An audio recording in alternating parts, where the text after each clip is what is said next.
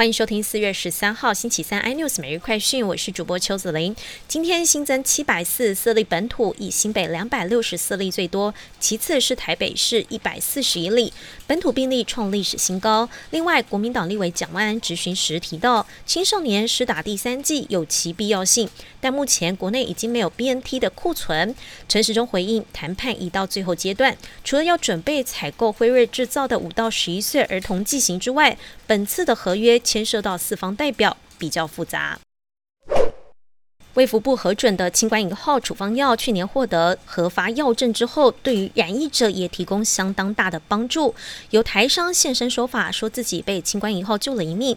陈时中说，如果未来轻症确诊者在居家照护时想使用，可由地区主责医院或中医诊所视讯诊疗开立。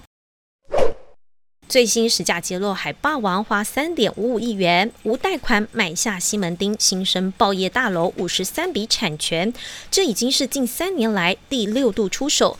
专家指出，这栋大楼屋龄已经四十一年，达到围老标准。未来如果整栋改建，可规划饭店、办公大楼或百货商场，颇具经济效益。